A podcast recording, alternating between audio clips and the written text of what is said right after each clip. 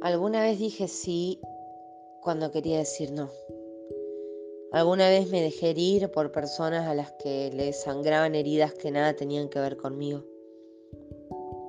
Alguna vez me quedé en una relación cansada por miedo a la soledad y también me aferré a amores muertos por miedo al abandono.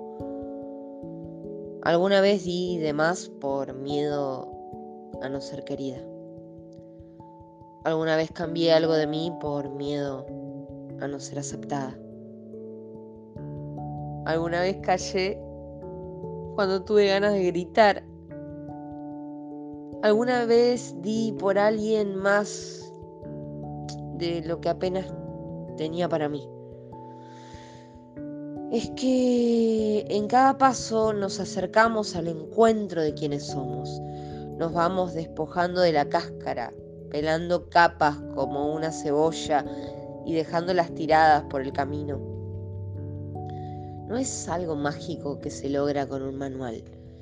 Tiene que ver con todas las veces que nos dolió la panza por ir en contra de lo que deseamos, con todas las veces que no hicimos o dijimos lo que sentimos, con todas las veces que esperamos el amor de alguien que ni siquiera sabíamos qué hacía en nuestra vida. Entonces, no hay un clic que de repente nos cambie como por arte de magia. Hay una serie de muchísimos sucesos que nos van liberando de a poquito, con mucha conciencia, mucho laburo, mucho esfuerzo, hasta que el no más es sentido en el pecho. Y en un momento ya estamos caminando de otra manera y no podemos entender cómo nos sentimos así alguna vez, pero era necesario, completamente necesario.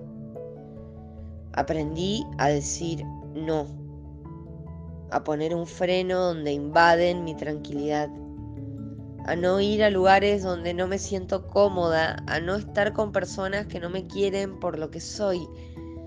Aprendí que lo que muchas veces creí defectos en realidad eran fortalezas y que nunca estamos solos, pero a veces abrazamos la hermosa solitud aprendí que no hay nada más hermoso que compartir la vida con alguien por elección y no por miedo o por necesidad. Que amar no es perder partes propias, en todo caso es compartirlas. Que la vulnerabilidad es un tesoro que nos hace fuertes pero que no cualquiera merece mirarnos el alma desnuda. Alguna vez cambió algo en mí. No sé bien cuándo. Todavía vive en mí esa que fui y la abrazo como un recuerdo de lo que ya no quiero más y como un presente que me sigue abriendo camino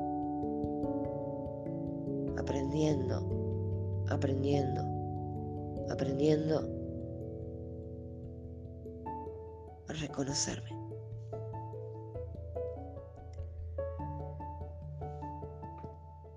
Algo que es muy genial y por supuesto muy útil, que lo escribió la entrañable Singololo